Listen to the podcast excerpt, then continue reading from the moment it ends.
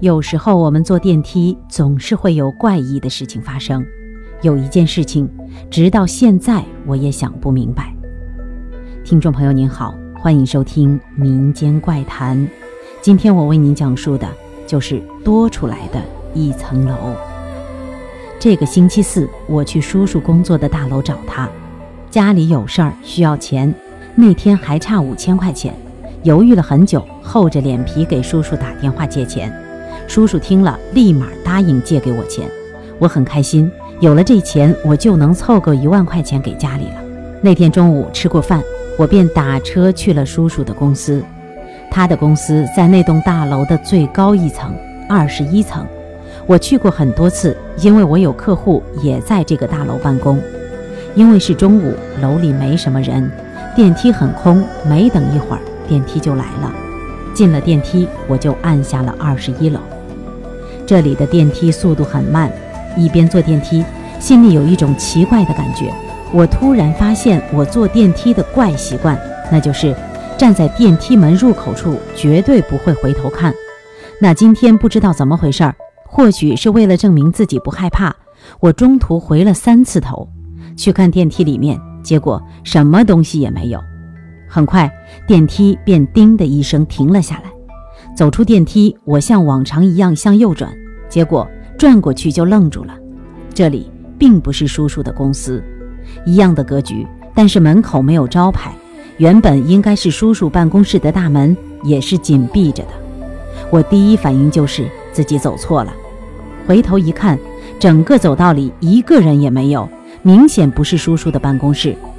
我顺着走道向另一头走去，两边是一个又一个的房间，每一间都长得一模一样，房门都是紧闭着的。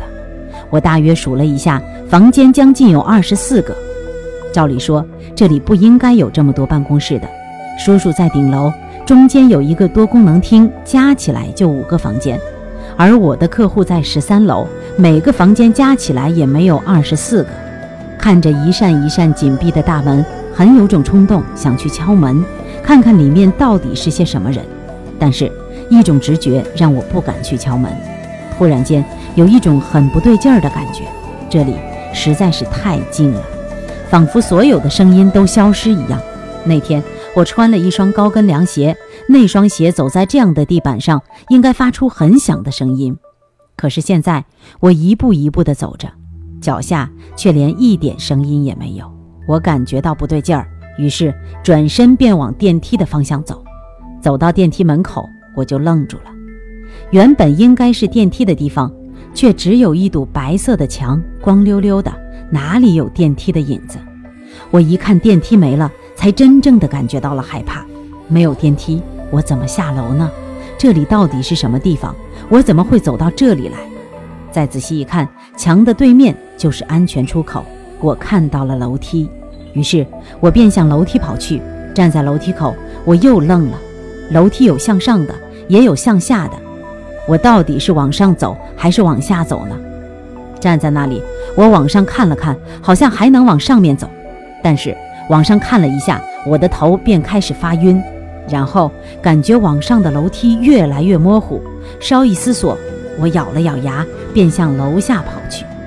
往下就跑了一层，我就看到了叔叔的公司，站住了脚，往后一看，自己刚刚跑下楼的楼梯已经消失得无影无踪，那里像往常一样只是一扇窗户。惊魂未定的我，跑到叔叔办公室，便忍不住说了刚才的事情。叔叔陪着我出来找了半天，也没有找到所谓的楼梯。